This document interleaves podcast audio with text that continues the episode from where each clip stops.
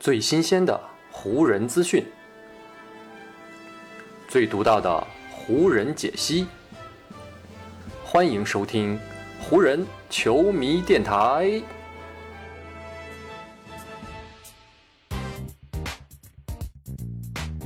北京时间九月二十一日，欢迎各位收听全新一期的湖人总湖人球迷电台。我是各位的湖人球迷朋友戴高乐，感谢各位如约打开这一期的电台节目。最近的几期湖人球迷电台节目呢，咱们聊到了很多这个夏天通过自由球员市场签约，或者呢是通过交易加盟到湖人的新球员。本期节目咱们继续这个话题，来看下一位加盟到湖人的新面孔。在如今这个时代，每支 NBA 球队啊，对于那些既能投三分又能防守的三 D 球员，都有着极度的渴望和需求。湖人队自然也不例外。特别是在经历了前一个赛季严重的失败之后，湖人队是更加深切的体会到了自己在这个位置上面到底是有多么的薄弱。所以在进入今年的休赛期之前，湖人队就带着这个明确的目标，开始了自己的寻觅和签约。从最终的结果来看，湖人队将重注压在了朗尼沃克的身上，给他开出了今年他们可以开出的最大的合同。不管是身价还是能力，朗尼沃克肯定会在新赛季在侧翼占据一个非常重要的位置。但除了朗尼沃克之外呢，湖人队还在三 D 球员这个位置上面签下了托斯卡诺安德森以及特洛伊布朗这两位底薪加盟的侧翼球员呢，他们都有着各自非常明显的优缺点。所以呢，他们俩势必会在位置以及上场时间方面展开直接的竞争。相比上赛季跟随勇士一起拿到总冠军的托斯卡诺、安德森、特洛伊、布朗的知名度，在 NBA 的圈子里啊，似乎就没有那么的高了。此前的四个赛季当中，特洛伊·布朗先后在奇才以及公牛队打球，可过去这几年他非常平淡的表现。让这位2018年的15号新秀，并没有呢在今年夏天获得太多球队的关注，最终他也只能接受自己拿到一份底薪合同，来到湖人这样的命运了。那么湖人队到底看上了这位身高一米九八的侧翼球员哪些特点呢？他来到湖人之后，又是否能够获得比过去更多的表现机会呢？如果一切顺利的话，那么呢，特洛伊·布朗理应是比另外一位底薪侧翼，也就是呢比托斯卡诺·安德森更好的三分射手。仅仅凭借这一点优势，特洛伊·布朗就可以让自己比安德森更多的留在球场上。上赛季，特洛伊·布朗在公牛队代表球队出战了六十六场比赛，投出了百分之三十五点三的三分球命中率，这个也创造了他进入 NBA 四年以来的新纪录。而且，特洛伊·布朗累计在三分线外出手了一百三十三次，这个数字呢，也是他进入 NBA 之后的单赛季第二高纪录，仅次于二零一九到二零赛季他单赛季一百七十九次三分出手的数字。虽然看起来并没有太多亮眼的地方，但布朗不管是三分命中率还是三分出手数，起码单看上赛季的表现，都超过了他直接的竞争对手托斯卡诺·安德森。安德森过去一个赛季在勇士，一共只出手了八十七个三分球，三分球命中率呢是百分之三十二点二。所以在这个直接对比当中，布朗呢算是抢占了一定的先机。如果拓展到球队层面来观察的话，布朗虽然无法被定义成为一个出色的投手，但最近几个赛季他不断的进步，已经让他成为了对方防守人眼中一个呢不能被完全放空的球员。只要具备这样的威慑力和牵制力，那布朗在湖人队的战术体系当中就肯定能够找到一个适合自己的位置。而到了球场的另一端，让布朗更加被看好的一点，那就是他的防守能力，特别呢是中远距离的防守。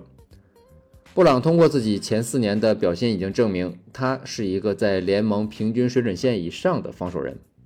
根据数据统计，当作为主要的防守人面对对方外线的持球者时，布朗的防守效率可是排名联盟所有球员的百分之前二十五的，也就是说，布朗的防守效率单论上赛季是比联盟当中百分之七十五的球员来得更强。当然，造成这种现象的一个原因，那就是呢，布朗的上场时间并没有那么多，而且绝大多数时候他在场上面对的也都是对方的第二阵容，单论防守压力相对的没有那么大。不过，布朗的防守基本功在这些时刻里还是得到了充分的展现。更为重要的一点就是，身高一米九八的布朗，拥有两米一一的臂展，这样的静态天赋让他在防守方面是有着非常不错的天然优势。再加上他很不错的身体素质，布朗的确是有能力在防守端给湖人做出一定的贡献的。但是前面咱们提了这么多，布朗在进攻端和防守端所具备的优势。这些数据都是建立在他出场时间不多、承担责任不重的情况下所得出和展现出来的。如果新赛季特洛伊·布朗真的在湖人队获得了重用，并且呢获得了大量的上场机会，那么他还能够继续维持这样不错的效率，继续打出良好的表现吗？这个呢，无疑是一个要被打上问号的问题了。而且，咱们来具体分析一下布朗的攻防数据，也能够提前看出一些问题和隐患。比如，布朗虽然上赛季投出了生涯三分命中率最高的一年，可是综合他职业生涯前四年的表现整体来看，他也是一个三分球命中率啊仅仅只有百分之三十三点七的球员。想要靠这样的命中率啊，就在湖人的外线成为一个稳定的输出点，这显然呢是需要大量的球权和出手机会的。但是，布朗的角色定位在目前来看呢，只能是一个角色球员。所以，他能够在场上获得的机会也势必会非常的有限。如果布朗不能把握住这为数不多的机会，不能持续的将空位三分球投进，那他肯定也无法获得稳定的出场时间，自然也无法获得来自超级明星的信任。这些问题反过来又会继续影响到他在场上的表现。这样下去，无疑呢就会让他陷入到一个恶性循环当中了。还有在防守端，前面咱们就提到，布朗上赛季之所以能够在防守端展现出不错的效率，一个很重要的原因就是他在场上面对的对手并不是联盟的顶尖水准，他没有真正的接受并完成长时间锁死德文布克或者保罗乔治这个级别球员的任务，所以当他真的在球场上直面这些顶级的侧翼球员时，他真实的防守水平到底如何？也将会决定他新赛季在湖人阵容当中的角色，以及呢他真正的位置。上赛季公牛的季后赛征途其实呢就可以当做一个提前的参考，因为伤病等原因，公牛上赛季在出战季后赛的时候啊，侧翼的人手和力量其实呢是很不充足的。可就是在这样的情况下，特洛伊布朗也没有获得太多的表现机会。根本原因还是因为他的能力还不足以让他在季后赛为球队做出持续且稳定的输出。在雄鹿最终对公牛完成绅士横扫的那轮系列赛当中，布朗一共只在系列赛的三场比赛里获得了累计三十七分钟的上场时间。在这三十七分钟里呢，他三分线外十一投是只有两中，而在他出战的这个时间段里，公牛平均每百回合是净负对手一点三分。看起来似乎差距不是很大，但是呢，咱们要知道，在布朗出战的那三场季后赛当中啊，公牛是合计输给雄鹿多达七十分，与对手雄鹿差距真的是非常的明显。但就是在这样呈现出一边倒，而且呢，并没有太大压力的对局当中，布朗呢也没有释放出自己太多的能力。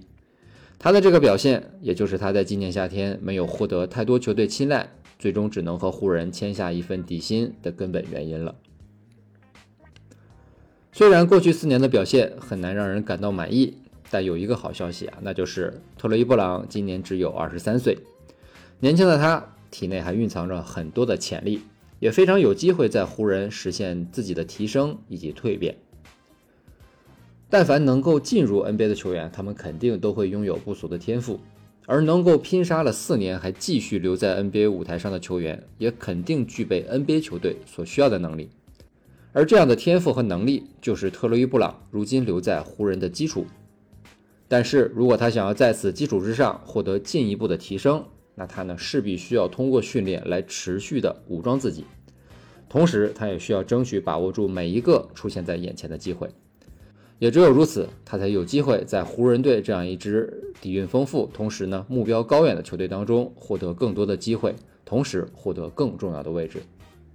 好，以上呢就是本期节目的全部内容了。再次感谢各位朋友今天的收听啊，也谢谢各位今天的时间。如果你觉得我的节目做的还不错，就请你关注和订阅我的这张专辑吧。另外呢，也希望各位能够把我的节目分享出去，让更多的朋友听到咱们的湖人球迷电台，让更多的朋友加入到咱们湖人球迷的大家庭当中。